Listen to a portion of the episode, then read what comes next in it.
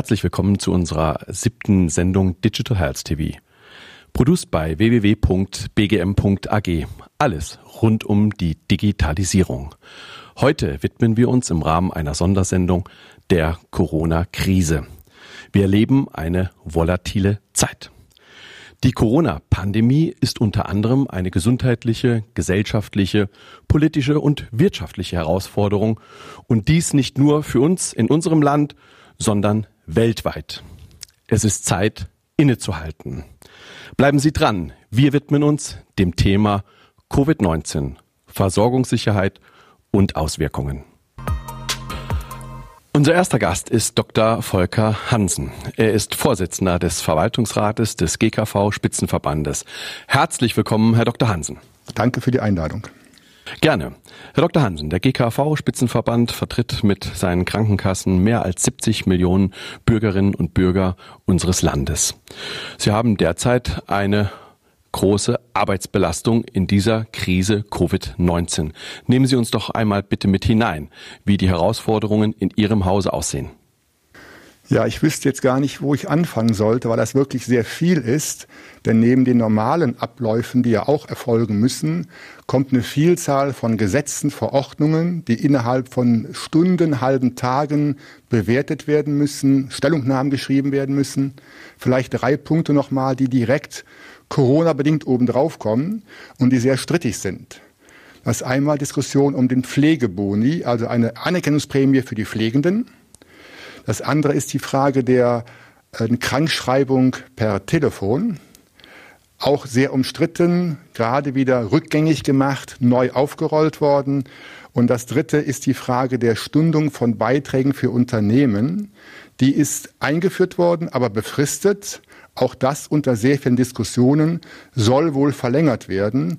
Und das ist ein Abstimmungsmarathon zwischen Sozialpartnern, zwischen Kassenmitgliedern, zwischen der Politik. Ganz schön aufregend. Vielen Dank. Unser nächster Gast ist Dr. Meinrad Lugan. Er ist Vorsitzender des Vorstandes vom BV Med des Bundesverbandes Medizintechnologie und Vorstand bei B. Braun Melsungen. Herzlich willkommen, Herr Dr. Lugan. Ja, vielen Dank für die Einladung. Sehr gerne. Herr Dr. Logan, Sie sind erfahrener Experte im Bereich der Medizintechnik. Ein bestimmtes Thema in den aktuellen Diskussionen rund um Covid-19 sind Lieferengpässe bei Medizinprodukten. Wie sieht dies konkret aus? Ich glaube, aktuell kann man überall auch hören und sehen, dass es große Schwierigkeiten gibt bei der persönlichen Schutzausrüstung für Mitarbeiter, aber auch für Patienten, für Pflegedienste. Ähm, das liegt natürlich zum großen Teil daran, dass man ähm, über 80 Prozent dieser Produkte aus China bezieht. Und wie Sie wissen, hat man in China über zwei Monate hinweg den Export von solchen Produkten unterbunden. Und damit haben wir in ganz Europa, nicht nur in Deutschland, eine sehr schwierige Situation für unsere Fachkräfte. Vielen herzlichen Dank. Unser dritter Gast in unserer heutigen Talkrunde ist Dr. Florian Reuter. Dr. Reuter ist Verbandsdirektor der privaten Krankenversicherung Deutschlands. Herzlich willkommen, Herr Dr. Reuter. Vielen Dank. Gerne. Herr Dr. Reuter, in vielen Institutionen und Unternehmen wurde und wird in der Corona-Krise kurz gearbeitet, beziehungsweise auch teilweise sogar gar nicht gearbeitet. Wie sieht es in Ihrem Verband aus? Nehmen Sie uns doch einmal mit in Ihre Welt. Also der PKV-Verband ist ja einer der Akteure im Gesundheitswesen und die Corona-Krise ist natürlich im Kern auch eine gesundheitsbezogene Krise. Deswegen waren wir in den letzten Wochen auch extrem gefordert, um die Stimme der privaten Krankenversicherung, die Interessen der Privatversicherten in vielfältige Regulierungsmaßnahmen, in Gesetzgebung und auch in Gespräche mit den Akteuren im Gesundheitswesen einzubringen. Deswegen ist bei uns das Gegenteil von Kurzarbeit der Fall, sondern bei uns herrscht Hochbetrieb. Wie jede Institution wollen wir natürlich auch die Mitarbeiter schützen, die Maßnahmen zur Eindämmung der Corona-Pandemie in unserem Hause umsetzen. Und wir haben dazu gleichsam von heute auf morgen den gesamten Verband in mobiles Arbeiten geschickt. Ähm, montags war die Ankündigung, dienstags hatten wir mehr als 90 Prozent schon draußen. Ähm, was uns da sehr zugute kam, dass wir auch in der Vergangenheit schon sehr viel digital gearbeitet haben über die verschiedenen Standorte Berlin und Köln hinweg sodass wir dann nur noch qualitativ so ein bisschen was drauflegen mussten. Immer war aber das Ziel, Arbeitsfähigkeit zu haben, Kontakt zu halten zu den Akteuren im Gesundheitswesen, zum BMG. Und das ist auch sehr gut gelungen. Und jetzt wird es darauf ankommen, stufenweise wieder in den hybriden Betrieb von Präsenz und Video zu kommen. Vielen Dank. Mein vierter Talkgast in unserer heutigen Runde ist Alexander Pröbstl. Er ist Vorstand Pflege- und Patientenservice am Universitätsklinikum in Bonn. Herzlich willkommen, Herr Pröbstl. Schön, dass ich da sein kann, Herr Grün. Herr Pröbstl, als Vorstand für Pflege sind Sie für circa 2000 Beschäftigte am Universitätsklinikum verantwortlich. Nehmen Sie uns einmal mit in die aktuelle Situation. Wie gestaltet sich diese rund um Corona? Ja, der Alltag ist natürlich bestimmt von vielen Maßnahmen der Hygiene. Das Pflegepersonal, die Ärztinnen und Ärzte sind natürlich dadurch zusätzlich belastet. Wir haben veränderte Abstandsregelungen. Das alles kennen die Bürger. Und, ähm, und diese Situation ist im Alltag für die Pflege natürlich enorm herausfordernd. Ständiges Umziehen, Kleidungswechsel. Aber das ist der, eher der äußere äh, Bereich was äh, uns wirklich belastet und äh, sehr beschäftigt ist. Viele Menschen dürfen äh, keinen Besuch empfangen. Die müssen, ähm, Angehörige müssen zu Hause bleiben. Und diese Belastungen nimmt das Pflegepersonal und die Ärzte zusätzlich mit. Sie müssen vermitteln, sie müssen kommunizieren. Das ist herausfordernd. Vielen herzlichen Dank. Herr Dr. Hansen, wir wenden uns zunächst dem stationären Sektor zu. Hier sind elektive Operationen und Behandlungen abgesagt worden, um entsprechende Kapazitäten vorzuhalten. Was halten Sie von dieser Entscheidung und wie beurteilen Sie diese Entwicklung vor dem Hintergrund vielleicht weitergehender steigender Zahlen von Infektionen? Als Nichtjurist sage ich trotzdem im Grundsatz eine richtige Entscheidung, zu sagen, wir müssen differenzieren zwischen dem Wichtigen und dem ganz Wichtigen. Und jetzt in der Corona-Krise, glaube ich, war es eine gute Entscheidung zu sagen, wir müssen Betten frei halten, Intensivbetten schaffen zusätzlich, um hier gewappnet zu sein. Und deswegen eben verschiebbare Operationen zu vertagen. Die Politik hat ein Hilfspaket geschnürt, um einerseits Einnahmeausfälle und andererseits Kostensteigerungen adäquat abzufedern. Wie gestaltet sich dieses Hilfspaket konkret? Wie alle Hilfspakete sehr differenziert, sehr umfangreich. Ich will jetzt nur bezogen auf die Krankenhäuser zwei Punkte nennen. Es gibt für jedes leere Bett einen Betrag. Es sind, glaube ich, 560 Euro pro Tag. Und es gibt einen Betrag, das liegt so bei 50.000 Euro für jedes zusätzliche Intensivbett, was geschaffen worden ist. Ähm, das sind äh, natürlich auch Gelder, Summen, die bezahlt werden müssen. Und da ist dann die offene Frage, wer zahlt nachher für diese richtigen Maßnahmen? Herr Dr. Reuter, wesentlich betroffen sind auch die Pflegeeinrichtungen. Inwieweit beteiligen sich die privaten Krankenversicherungen an den Unterstützungsleistungen?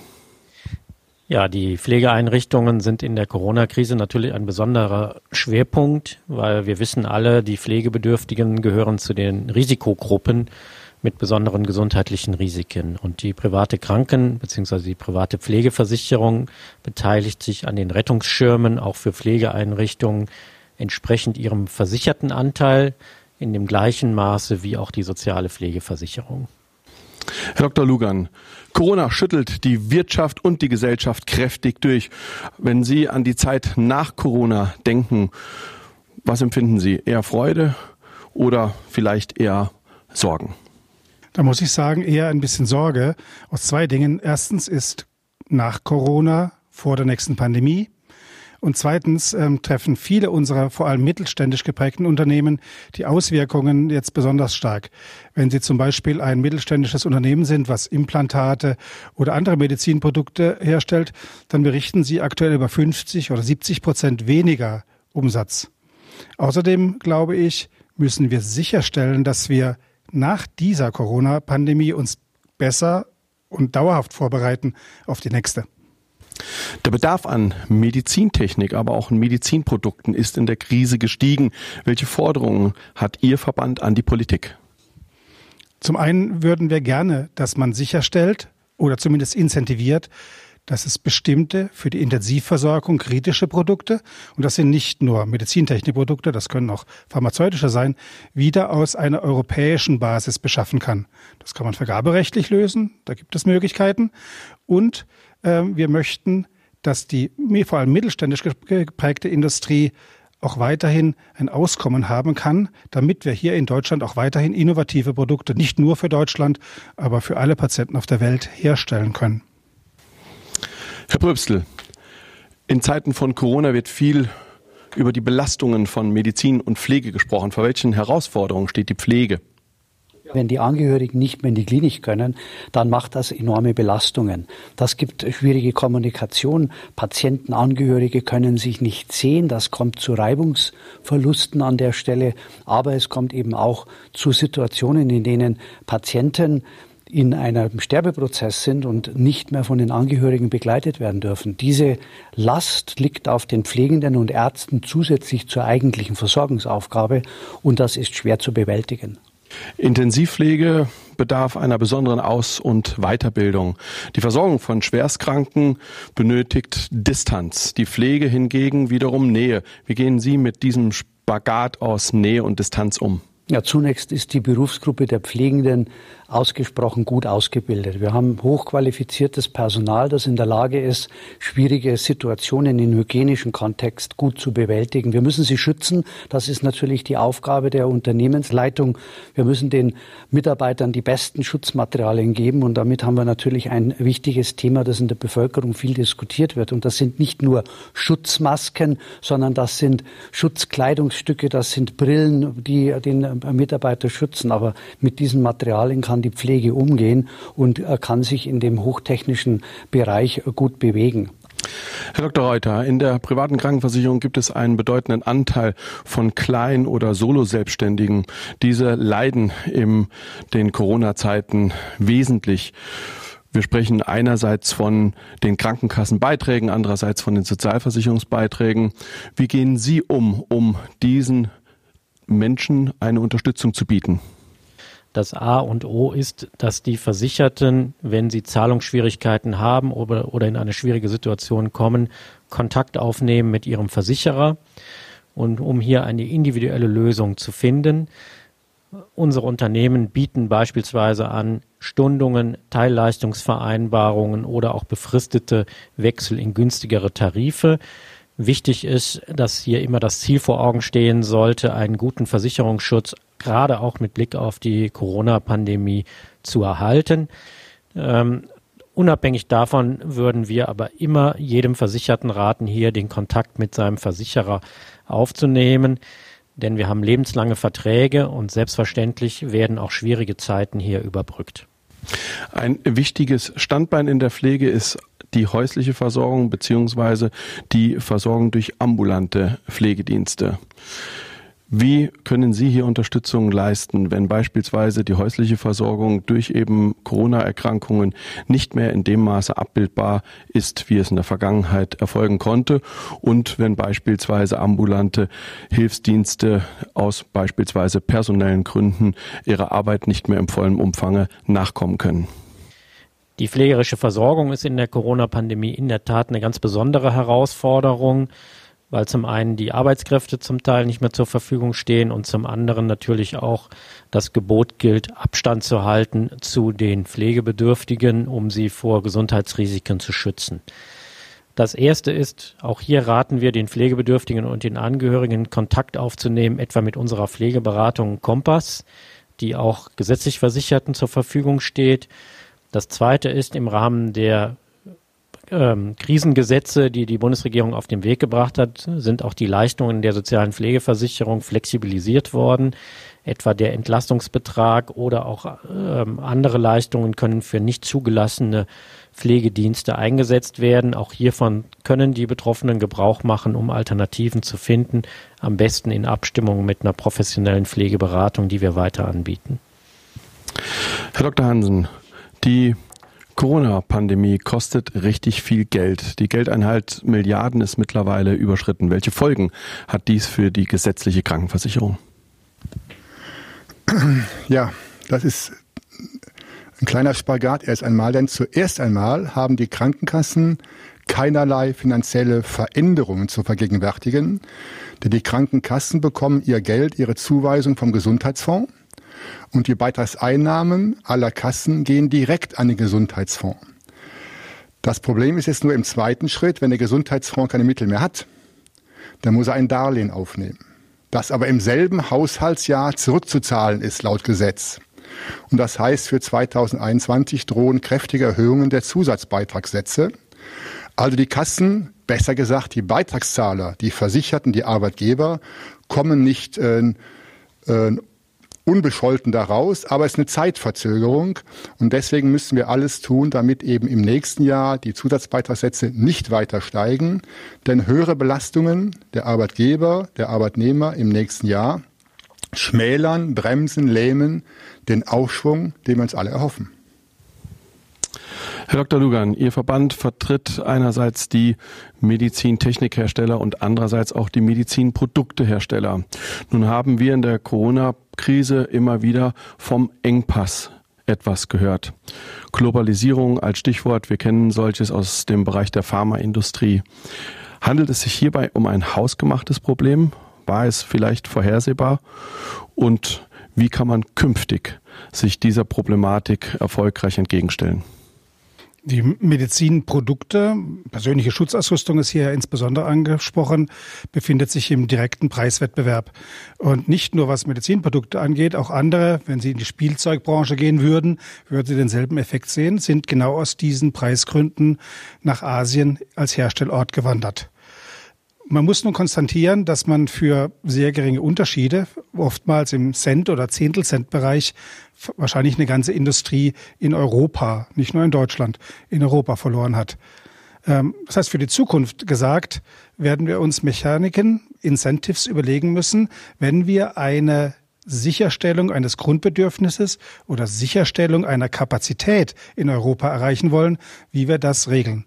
Und ich kann vorhersagen, das wäre natürlich ein erhebliches billiger, selbst über Jahre hinaus, einen Cent mehr auszugeben, als die vielen Milliarden, die wir hier jetzt zwangsläufig im Wettbewerb mit Amerikanern, Europäern, anderen Ländern ausgeben, nur um die geringen Mengen, die am Markt verfügbar sind, überhaupt zu erhalten.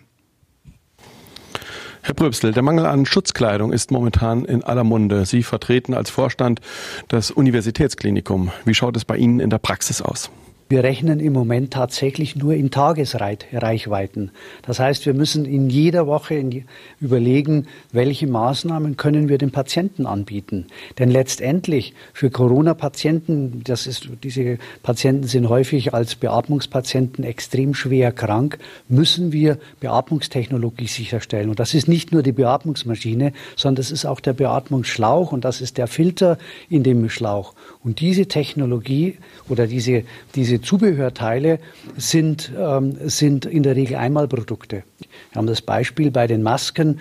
Die, ähm, die Landesregierung hat äh, Empfehlungen herausgegeben, die letztlich über die Bundesministerium für Arbeit und Soziales veröffentlicht wurden, dass man bestimmte FP2-Masken aufbereiten darf, die eigentlich als, als Einmalprodukt angelegt waren. Und so könnte ich viele Beispiele nennen, wo es möglich wäre, wieder aufzubereiten. Aber nicht bei allen Dingen. Und da ist natürlich der Blick zur Medizintechnik. Wir haben eben Produktteile, die absolut unmöglich aufbereitbar sind. Und wenn die ausgehen, können wir Beatmungstechnik nicht mehr anwenden. Und das wäre dramatisch für die Patienten. In 2019 hat man Personaluntergrenzen eingeführt, also Mindestbesetzungen in gewissen Bereichen der Pflege, um Qualität langfristig zu sichern. War diese Entscheidung seinerzeit richtig? Und wie stellt es sich unter Corona-Gesichtspunkten aktuell dar? Die Personaluntergrenzen als solches sind eine richtige Entscheidung, weil es zu einer Qualitätsverbesserung führen kann. Ob sie im Detail politisch richtig entschieden worden sind, müssen wir hier nicht diskutieren. Da könnten wir eine abendfüllende Sendung daraus machen. Aber ich glaube, der Ansatz, die Qualität der, im Verhältnis Patient-Pflegepersonal zu verbessern, mehr Pflegepersonal zum Patienten zu bringen, ist ein richtiger Weg. Den sollten wir weiter verfolgen mit Bedacht. Unter den Bedingungen von Corona müssen wir das aber neu betrachten. Man hat diese jetzt ausgesetzt. Aber ich muss ganz ehrlich als, äh, mit dem Blick als äh, äh, Pflegefachperson auf die, nochmal auf die Intensivstation kommen. Sie können natürlich jetzt äh, in, in der Kommastelle sagen, wir unterschreiten in einem gewissen Umfang die Untergrenze. Aber die fachliche Anforderung an die Versorgung dieser Patienten, gerade wenn es sich um Patienten handelt mit Lungenersatztherapie, wir nennen das ECMO-Therapie, ECMO, diese Therapieform kann nur Personal ausüben, das in der Lage ist, das zeitlich zu bewältigen, das das fachlich bewältigen kann. Hier sprechen wir von Kompetenzen im Bereich der Ingenieurswissenschaften, die dort anzuwenden sind. An der Stelle kann ich keine Untergrenzen reißen. Herr Dr. Reuter, in der Corona-Krise sind nicht nur die Hersteller und die Leistungsanbieter tangiert, sondern eben auch die Versicherten, beispielsweise der Pflegepflichtversicherung. Es gilt, dass die Menschen beispielsweise korrekt eine entsprechende Einordnung der Pflegestufe erhalten. Wie gestaltet sich dies in Corona-Zeiten, wo ja der zwischenmenschliche Kontakt reduziert werden soll? Wir haben hier verschiedene Tools entwickelt. Wir haben eine digitale Pflegebegutachtung, die es jetzt auch in Zeiten von Corona erlaubt, den Pflegegrad festzustellen, sodass die Versicherten auch ohne weiteres an ihre Leistungen kommen. Wir haben bestimmte persönliche Beratungsbesuche ausgesetzt und ersetzt durch telefonische Kontaktaufnahme. Wir werden auf diesem Wege auch weitergehen und zusätzliche Tools anbieten, denn das Ziel ist, wir müssen zwar Abstand halten, unmittelbare Infektionsrisiken minimieren, aber wir müssen sozialen Kontakt halten zu den Pflegebedürftigen. Wir dürfen sie jetzt nicht alleine lassen, nur um sie sozusagen vor jedem Infektionsrisiko zu schützen. Herr Dr. Hansen, im Rahmen der Corona-Krise sind die gesetzlichen Krankenkassen etwas in die Kritik geraten. Man sagt, ähm, wenn man den Medien das entsprechend so abnehmen darf, dass die Rabattverträge ursächlich dafür sind, dass die Arzneimittelproduktion in Deutschland unattraktiv geworden ist und wir jetzt in Krisenzeiten mit Versorgungsengpässen zu kämpfen haben. Sind Sie so lieb und schildern einmal aus Ihrer Sicht, wie sich diese Problematik darstellt? Das ist eine von den Meeren oder Märchen, die einfach nicht totzukriegen sind. Rabattverträge oder allgemein Verträge bei Arzneimitteln im Gegenteil sichern die Versorgung, machen sie sicherer, weil die zum einen den Produzenten eine planbare Größe vorgeben für Absatz und Umsatz und zum anderen den Versicherten der Krankenkasse dann die Versorgung sicherstellen. Es gibt keine einzige Studie, die belegen kann, dass solche Rabattverträge die Versorgung verschlechtern. Auf den ersten Blick kann, könnte man auf so eine Idee kommen. Aber da bitte ich jeden, noch mal zum zweiten Mal hinzugucken. Ich sage noch einmal, Rabattverträge tragen bei für die Sicherung der Versorgung der Patienten, der Versicherten. Und das ist die primäre Aufgabe einer Krankenkasse, einer Krankenversicherung. Dr. Hansen, lassen Sie uns einen Blick in die Zukunft nehmen. Der GKV-Spitzenverband hat sich mit telemedizinischen Sprechstunden auseinandergesetzt, gerade in Corona-Zeiten. Nun ist es so, dass manche Ärzte, Kliniken eher zurückhaltender sind als manche Patienten, zumindest wenn man einigen Studien Glauben schenken darf. Inwieweit ist es aus Ihrer Sicht notwendig, dieses Leistungsangebot dauerhaft zu implementieren? Ich glaube, Corona wird, ähm, klingt jetzt blöd, einen positiven Einfluss haben auf Virtualität, auf digitale äh, Prozesse, Stichwort Home Service. Ich bin sicher, nicht so viele, die jetzt Home äh, Office machen, machen das auch später weiter, aber es werden mehr sein und es wird schneller zunehmen, als es vielleicht ohne Corona gewesen ist. Und das ist für mich eine Entwicklung in allen Lebensbereichen dieses Landes. Das kann man jetzt gut heißen und nicht gut heißen, aber es wird so kommen. Die Digitalisierung ist auch in der Pflege ein bedeutendes Thema. Ich denke an die elektronische Fieberkurve, die elektronische Patientenakte, die Robotik in der Pflege. Inwieweit kann, können Digitalisierung und künstliche Intelligenz bereits heute Unterstützung leisten und wie sieht es in der Zukunft aus? Also wir haben auch darüber diskutiert, es ist ja schon eingetroffen. Die elektronische Patientenakte ist Standard in vielen Krankenhäusern und nicht nur der, der, das Messen von Blutdruck, Puls, Temperatur, sondern ähm, ergänzende Systeme wie zum Beispiel Medication unterstützen in der elektronischen Patientenakte die Arzneimittelsicherheit. Die, die, diese Programme kontrollieren Wechselwirkungen, zeigen also auf, welche alternativen Medikamente gegeben werden können. Das entlastet die Ärztinnen und Ärzte bei der Medikamentenplanung, ähm, ist übrigens auch wirtschaftlich interessant, weil man natürlich bei der Medikamentenauswahl auch bei der Preisgestaltung helfen kann. Und sie stellen sicher, dass die Patienten die richtigen Medikamente bekommen. Das ist ein Effekt, das ist ein, das ist ein großer Standard. Aber ich habe hier mit Blick auf den, ähm, auf den Hintergrund sehe ich natürlich den Da Vinci-Roboter.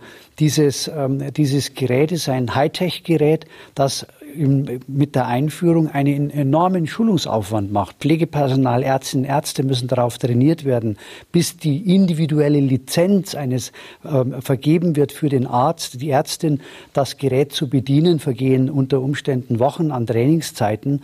Hier haben wir eine Technologie, die einen hohen Aufwand macht, aber letztlich zum Segen der Patienten ist, schonende Operationstechnik. Also Segen, ja, aber viel mehr Aufwand im Schulungsbereich und am Ende kommt für den Patienten etwas Gutes raus. Die Digitalisierung, Herr Dr. Hansen, hat einen Schub bekommen. Nicht zuletzt das DVG, wir haben es jetzt gerade gehört, hat entsprechende Motivation ausgelöst. Viele Start-up-Unternehmen bieten gerade in der Corona-Zeit kostenlos ihre Apps, ihre Produkte, ihre Anwendungen an. Wagen Sie mal einen Blick die nächsten zwei, drei Jahre. Wo geht die Reise hin? Ja, eine gute Frage mit einer schweren Antwort. Wenn ich auf Apps gucke, kann ich nur sagen, es gibt da eine Unzahl von guten, aber eine Unzahl von Schrott. Wirklichem Schrott. Und wer überblickt das noch? Gibt es mehrere hunderttausend, schon Millionen Apps im Gesundheitsbereich? Deswegen ist für mich die Zukunft, es gibt mehr Apps, mehr Start-ups, die irgendwas entwickeln, auf den Markt bringen. Aber das Ganze muss qualitätsgesichert sein. Jedenfalls auf jeden Fall dann, wenn die Krankenkassen, sprich die Beitragszahler, versicherte Arbeitgeber das zu bezahlen haben. Und wir haben das Gesetz schon angesprochen. Wir sind momentan in der Pflicht. Und die Krankenkassen möchten eine gute Versorgung finanzieren, aber keinen Schrott. Herr Dr. Reuter, beim Thema Digitalisierung dürfte die private Krankenversicherung doch auch ein hohes Interesse haben. Zum einen sind nicht wenige der Privatversicherten digital affin. Zum anderen müssen sich ja auch die Versicherungen am Markt unterscheiden und abheben. Ist dies eventuell ein Bonus, den die PKV gegenüber der gesetzlichen Krankenversicherung hat? Die private Krankenversicherung kennt ja generell keine Zulassungsverfahren oder Vorbehalte, solange die Dinge medizinisch notwendig sind. Das heißt, solange es einen wissenschaftlichen Nachweis für die medizinische Wirksamkeit der jeweiligen Anwendung gibt. Und in diesem Rahmen sind unsere Mitgliedsunternehmen natürlich auch miteinander im Wettbewerb, wenn es darum geht, ihren Versicherten eine bestmögliche, eine moderne Versorgung anzubieten. Und daraus entsteht auch ein Wettbewerb um gute Lösungen, die dann hinterher in der Versorgung für alle landen. Und auf dem Weg werden wir auch weitergehen. Und dass die Unternehmen da im Wettbewerb stehen, ist ganz klar.